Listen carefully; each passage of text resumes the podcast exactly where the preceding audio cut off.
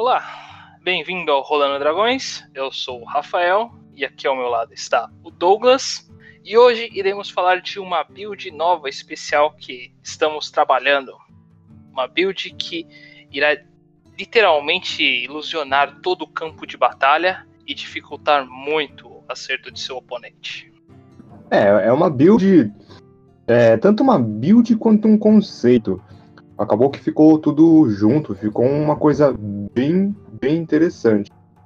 É, tudo envolvido draw, é, enganação. Então, vai ter muita coisa interessante, que é tanto uma coisa de lore quanto de é, habilidades, né? É, um, é uma build assim de controle que você troca poder por flexibilidade tanto dentro quanto fora de campo de batalha. Sim, ela auxilia todo, todo o pessoal do, do time. Então vamos começar com o conceito em si desse personagem, dessa build como um todo pois são muitos pontos em específico que se alinham, não apenas no personagem em si, sua, sua, complexidade, mas também em toda a lore da própria história do D&D, muita coisa que se alinhou e deixa todo personagem mais interessante e contextual, eu diria. É, o vamos primeiro, né, o explicar a, na minha mente, né, tem uma diferença na minha mente e na mente dos outros, né. O Rafael me conhece, então sabe o que eu falo sobre conceito conceito é não somente o personagem mecanicamente, mas sim toda aquela história, tudo, tudo que leva o personagem e esse alinhamento de coisas que levam o personagem a ficar é, temático e interessante. Então, a primeira coisa a dizer é que eu usei do livro, dois livros, né, o livro do jogador comum e o Wild Mount, que foi um dos últimos livros a ser lançados aí pelo Critical Role. Lá nesse livro tem os Echo Knights, que eles são uma, digamos assim, uma família, ou todos os Draus abandonam a deusa, a Loth, para virar uma, uma dinastia e eles louvam agora o deus da luz, né, o Lord of Light, que eles chamam lá. E o que acontece? Só que esses segredos, né, essa nova, esse novo tipo de poder que eles têm, é, que são os ecos, né, que é você fazer cópias de si, no próprio livro do Mount explica que é retirado, né? As pessoas retiram esses poderes. É conhecido fora do império ali, da, da dinastia Kryn, que eles chamam. Então qual é a ideia, qual é o conceito desse personagem? Ela seria de dois um. Ou uma pessoa que nasceu nessa dinastia e que aprendeu a ser né, um, um knight, né, um cavaleiro, cavaleiro amazônico, e depois se para Loth ou ela sempre foi de Loth e apenas roubou os segredos da dinastia Kryn, né? Então, a ideia é que os dois lados são Drow, só que um é, mais digamos assim, aliado pro good e outro mais pro evil. Mas aí como você vai interpretar seu personagem é outra história. São ideias aí de como você pode aplicar esse conceito no seu mundo. Como toda a build da, do personagem acaba sendo realmente caótico, né? E, de certa forma mal.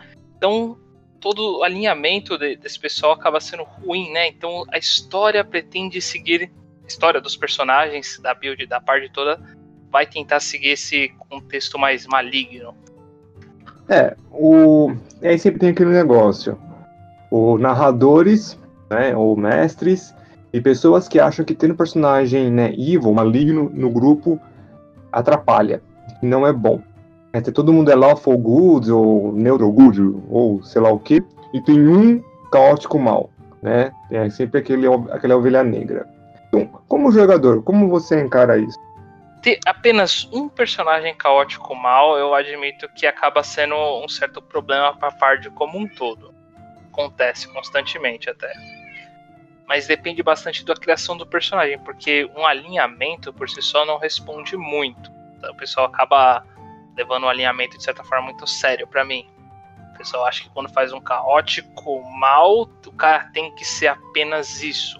Na verdade um cara que apenas ignora uma criança, uma criança ali que tá passando fome já pode ser considerado mal, de certa forma.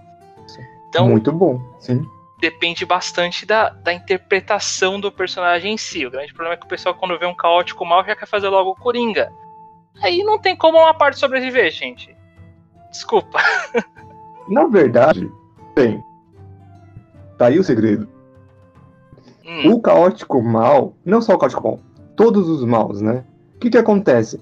O cara mal, no meu ver, eu penso no seguinte: o pessoal pensa no pequeno, eu penso no grande. Eu não vou trair o grupo na minha primeira chance. Eu vou trair o grupo na frente do dragão. Sabe? É, eu não, eu não procuro mal, eu não quero destruir aquele grupo de pessoas por motivo zero. Tem que ter um bom motivo. O cara mal ele tem que pensar na frente. Falar, ah, vou roubar o grupo. Roubar o grupo não é ser mal, ser idiota.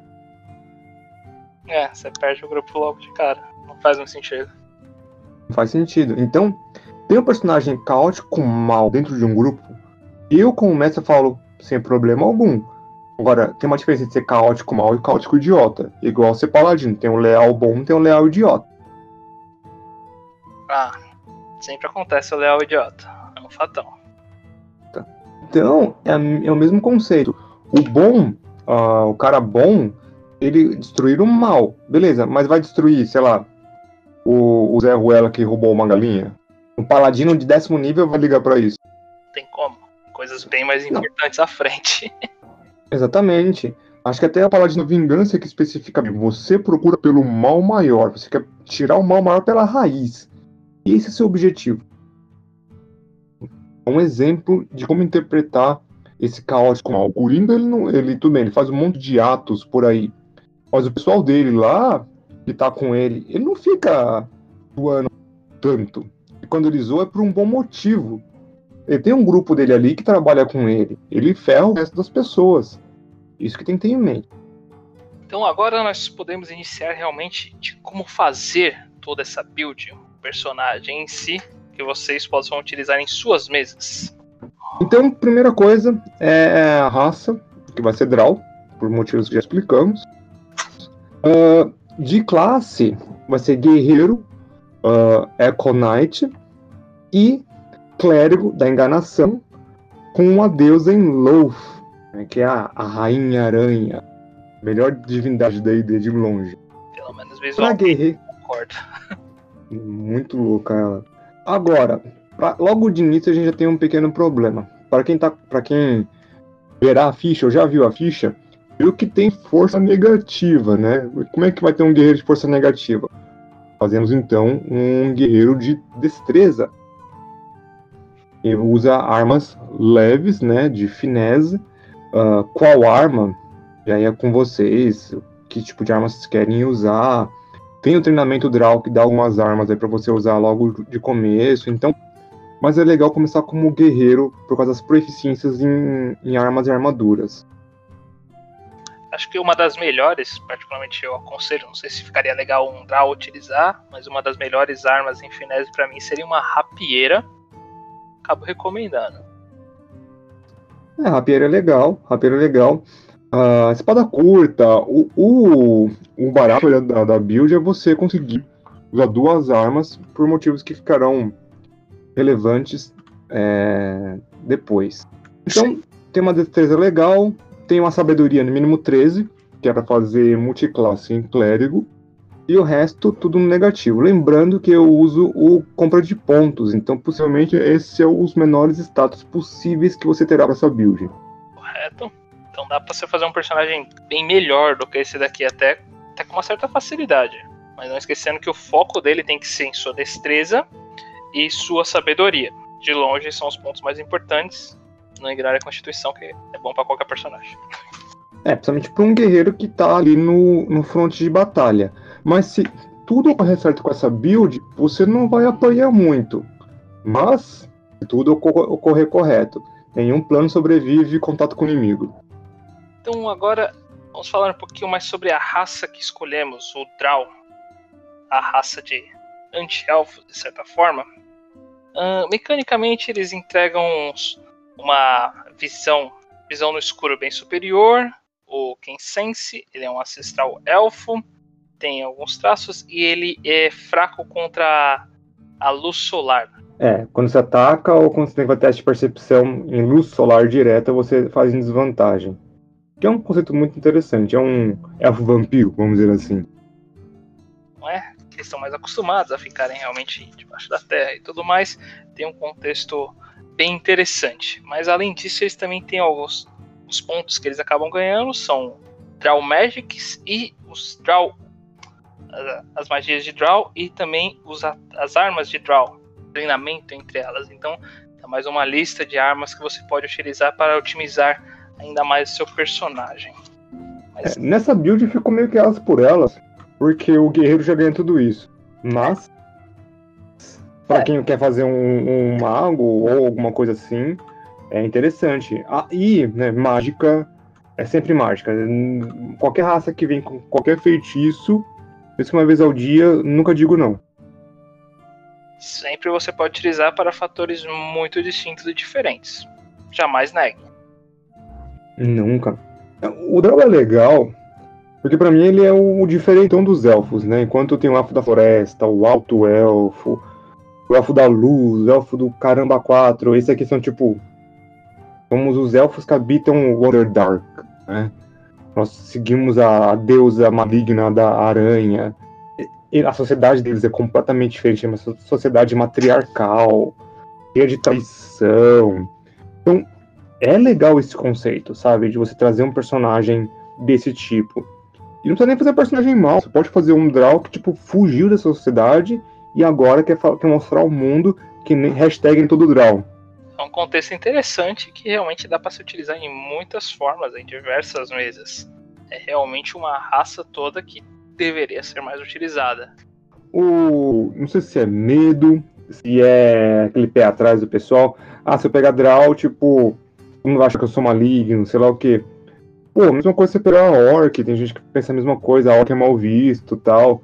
Mas eu acho que é muito legal você fazer um personagem que é mal visto inicialmente e por via das suas ações se demonstrar que você é um, é um ser bom, sabe? É um arco de história de personagem extremamente interessante. Agora sim nós podemos realmente focar na criação da build. Então vamos iniciar isso falando de dos talentos principais que você tem que colocar e seu foco em si para você fazer essa build o mais correto possível. É, não é uma build muito de talento, então a gente vai jogar agora no começo esses talentos, porque vocês podem pegar quando quiserem, na ordem que quiser, ou não pegar. Isso aqui é mais o tipo, sugerimos tal, porque é uma build de outro, assim, é um outro, outra coisa. Então, uh, temos o, o Defensive Duelist, né, que é o duelista defensivo, que você pode usar sua reação para adicionar sua proficiência na sua CA, né, pode causando o ataque para te errar. Eu acho muito legal essa habilidade, deve ser mais usada. Concordo. Já está falando aí de mais 2 a mais 6 de CA, uma vez ao turno. Faz bastante diferença. Também tem o Duel Welder, seria utilizar duas mãos, exatamente para o que a gente tava, tinha comentado. É simples de fazer dois ataques. Acho que de longe esse é o mais recomendado para essa build. É, e ainda mais você ganha mais um de CA enquanto você está com duas armas ao mesmo tempo. Rapidinho, um ponto, eu acho que é um ponto interessante. Só que é muito, muito é, lawyer, né? O lawyer rules que vai achar que acrescenta isso no jogo. Que aqui tá bem específico, que você pode é, tirar duas espadas da bainha, enquanto normalmente você poderia tirar apenas uma. Cara, eu acho isso ridículo. no, nessa, nessa ideia. Cara, as outras espadas, deixa ele pegar as duas no começo do jogo. Tem um talento inteiro para poder sacar duas espadas. É, eu nem nem tenho o que dizer. Preferia dizer que o cara tava já com uma espada sempre na mão, aí depois ele tira a segunda quando, quando vê o inimigo chegar. Ponto. Eu vejo esse. Ah, nem. É, eu deixo. Eu não. Sabe, eu sou o tipo de mestre que fala. Ah, tem. É uma coisa muito pequena, minha gente. Sabe? E teve uma UA que fez uma, uma mesma coisa com o escudo, que você pode colocar tirar o escudo com uma ação livre. Todo uhum. mundo já faz isso totalmente indiferente. Joga seu escudo no chão, então. É a mesma coisa. É. Aquele negócio, só o mestre muito FDP, né? É, que quer a regra tudo certinho. essas regras muito estranhas para ficar cobrando o jogador sobre isso. Desnecessário. E o último talento é o Sentinela, que né, qualquer criatura que saia do seu, da sua área, da sua área de combate, você pode é, acertar. Uh, e se a criatura estiver correndo, né? Você tira o movimento dela, o movimento dela vira zero, então você puxa ela no lugar. Toda vez que uma criatura atacar um aliado seu, né, ou atacar uma outra criatura perto de você, você também tem a, direito a um ataque de oportunidade. Aproveitando que nós tínhamos falado sobre esses mestres advogados de regras, que chegou agora há pouco nos, nos nossos talentos, também no nosso próprio background do personagem, nós criamos alguns pontos aqui para que esses mestres de regras não incomodem vocês, caso vocês queiram pegar, vocês vão pegar clérigo mais tarde nessa build. E às vezes isso poderia ser um problema pela história do personagem, o contexto. Poderia ter esse tipo de acaso, então já colocamos isso em ponto para que vocês coloquem suas histórias e não tenha nenhum erro ou incômodo com esse tipo de pessoa. É, antes de tudo, queria falar, né? É, se tivesse uma câmera, né, ia focar em mim agora. que assim, eu acho estranho um mestre é, travar o jogador, uma, uma multiclasse, porque fala que não tem nenhum sentido no, no mundo ou com o personagem. O que, que eu faço com os jogadores é. Ah, qualquer jogador me fala, putz, eu queria pegar uma multiclasse em tal coisa. Eu falei, tá, então vamos juntos arranjar um motivo. Cara, eu quero que meus jogadores sintam-se felizes com os personagens deles. Tá?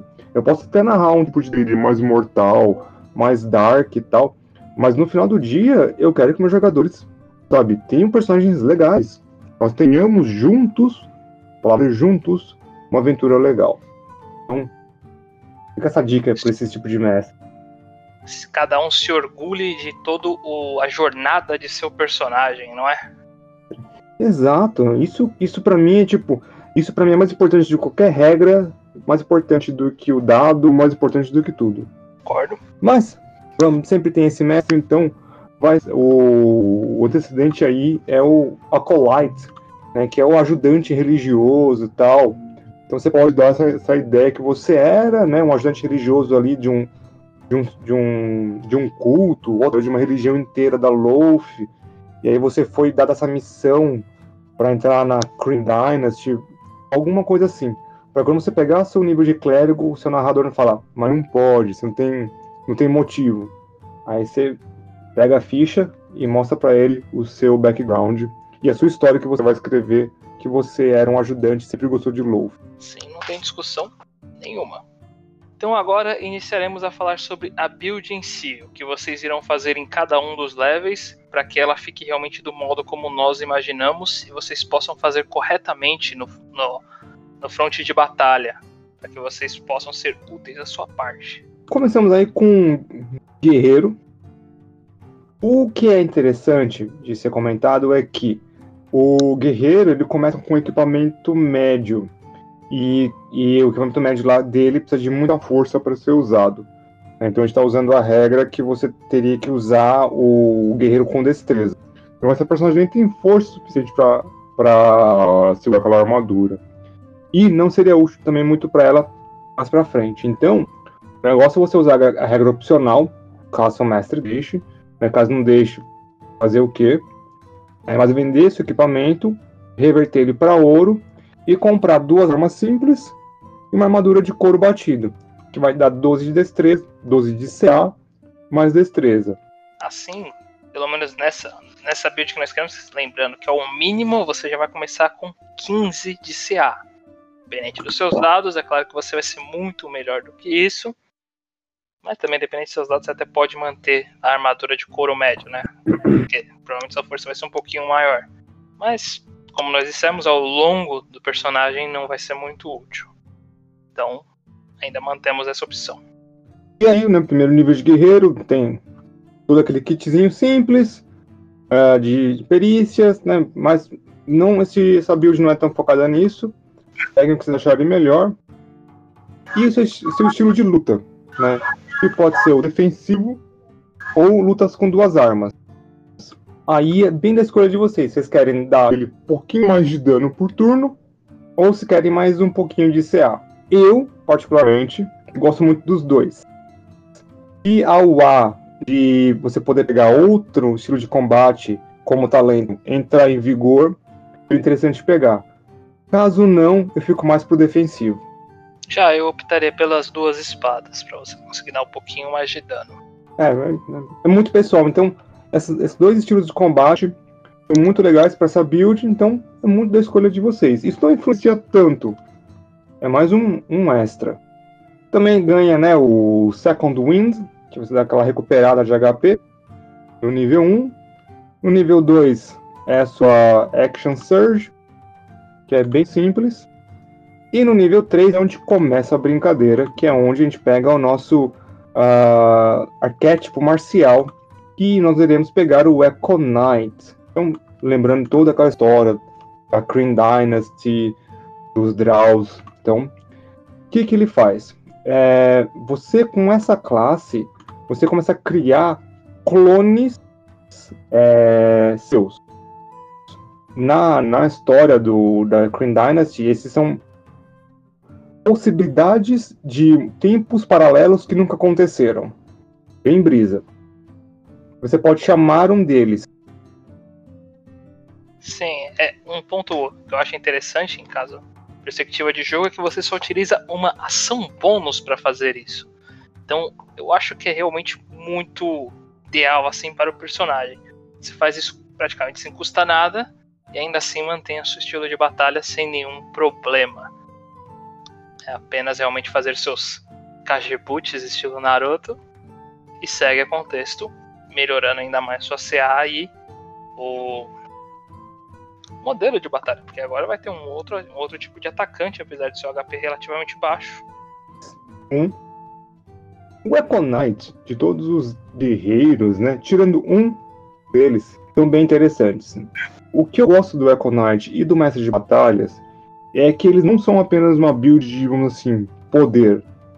É que eles têm aquele negócio de controle, de opções dentro do campo de batalha. Por isso que eu falei que essa build ela troca poder por flexibilidade. Então o Econite ele tem 14 de CA, mais o seu bônus de proficiência, ou seja, pode chegar a 20 de CA um clone, muito útil. Pouco provável Você... dele ser acertado, então quase com um ideal. Sim, é um, é um, clone, mesmo que tenha um de HP, é, dá, pra, dá pra brincar com ele.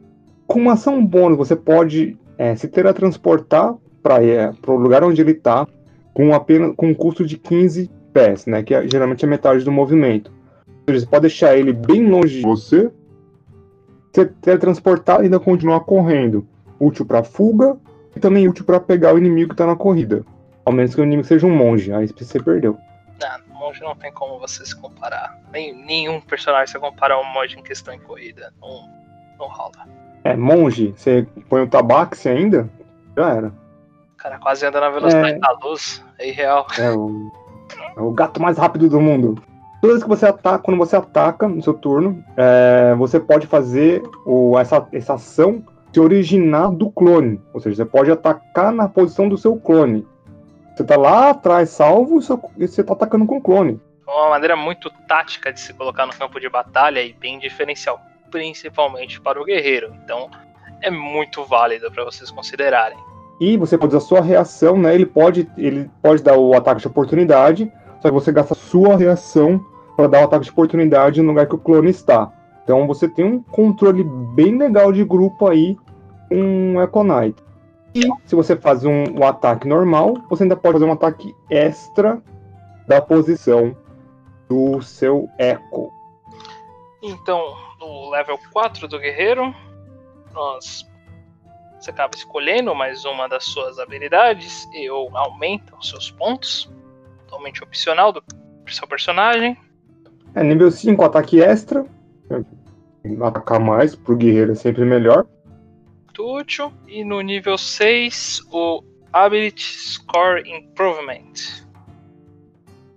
É, né? De novo, mais ponto ou mais talento. E, por enquanto, é aqui que a gente fica de guerreiro, tá? O mais tarde você pode voltar pro, pro guerreiro ou é, continuar com o clérigo. Esse nível 6 eu escolhi porque primeiro nível 5 você pega um segundo ataque. Então eu acho que vai pegar o um nível de guerreiro para pegar um segundo ataque, eu acho meio, desculpa, besteira. Bobagem total, concordo plenamente. Então, pegar um... E o nível 6, então por que o nível 6? Porque o nível 6 já pega um mo talento ou melhor habilidade. E pô, eu tava na cara do gol ali. e alguns talentinhos, então. Mas dá, dá, pra, dá pra fazer nível 5. Isso não vai afetar a totalidade. Mas nível 6 é recomendado por um momento. E agora é o momento que você realmente vai pegar sua multiclasse para melhorar bastante o personagem. É, multiclasse clérigo. Uh, não tem nem o que dizer sobre clérigo. Clérigo por si só já é uma classe excelente em todos os parâmetros do jogo.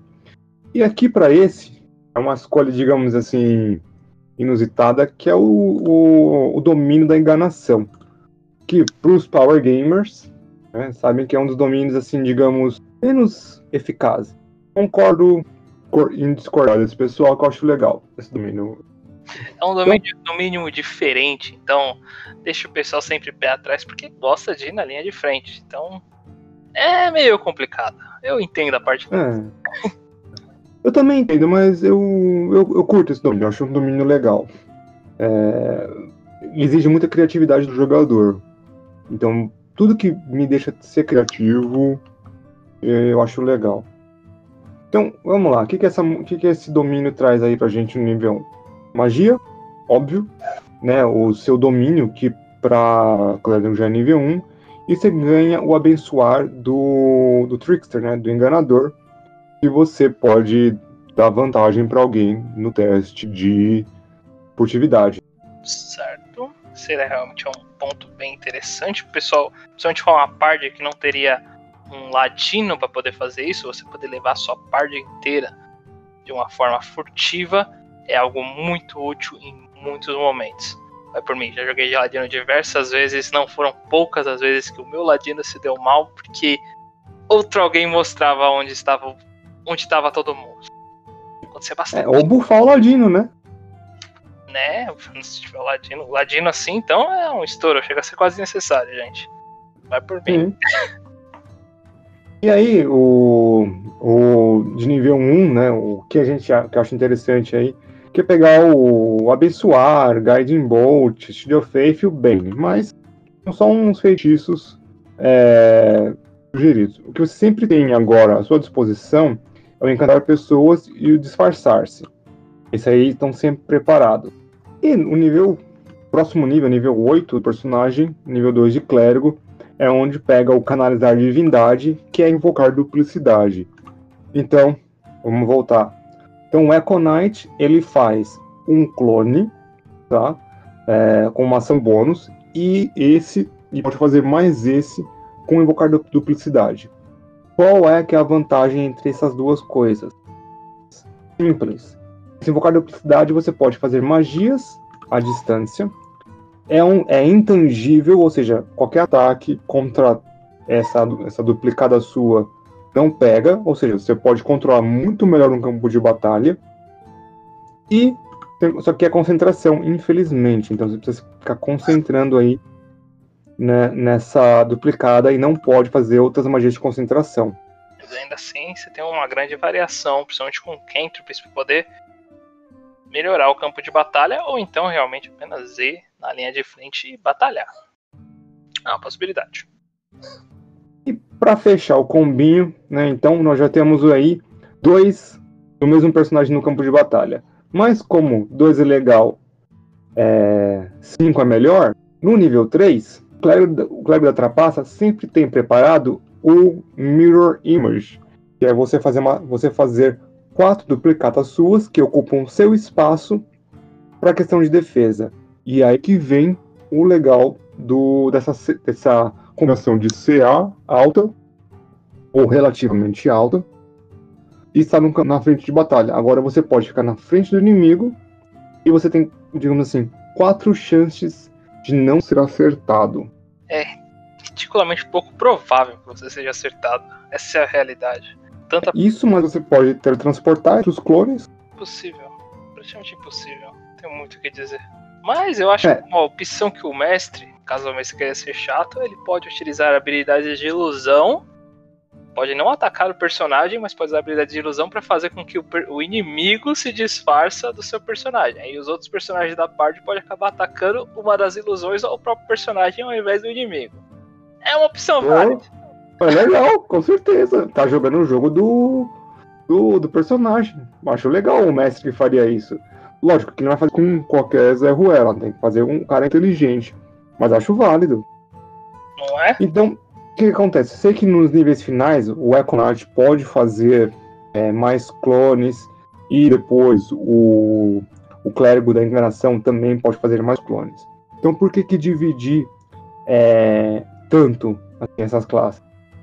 Foi, foi então, volto no que eu falei, a gente vai trocar poder por flexibilidade. Então, a gente vai ter um clone que pode atacar, a gente tem um clone que pode fazer magia, um que pode ser atacado à vontade, outro que tem uma CA alta, pode teletransportar para a direção de um, e tudo isso tendo essa ideia de controle de um campo de batalha. Então você vai ter vários de você controlando o campo de batalha. Qualquer, qualquer inimigo burro praticamente não vai ter chance durante a batalha. E para finalizar essa, esse, con- esse contudo, né, esse conceito e build inteiro, vocês podem agora caminhar pra tanto mais para clérigo ou mais para guerreiro. O interessante seria ficar no balanço 10-10 ou 11-9. Duas coisas que eu acho interessante. Um é chegar ao nono nível do clérigo da enganação para que a sua arma dê uma vez ao turno dano de veneno, né? Dano de poison. Combina muito com a build por ser uma clériga de Loaf. E, né, para guerreiro, para chegar nos níveis mais altos para ter mais ataques por turno. É uma questão de gosto. Eu iria de pelo menos 9 de clérigo. Mas, se tiverem alguma ideia, alguma outra classe ou coisa que ficaria interessante aqui, é só falar com a gente. Sim, qualquer coisa é válida. Se quiser colocar até mesmo alguns níveis de druida para você fazer diversos animais, aí já precisa falar diversos, com o mestre, né? Que suas imagens também se transformariam junto com você, assim você faz toda uma cateia de lobos junto. Seria uma ideia interessante. Colocar alguns livros como latino para que você possa melhorar suas perícias e tudo mais. Tudo é opcional, gente. Se é bom, é um outro assunto. Exatamente. Bom, agradecemos vocês por terem nos ouvido até aqui.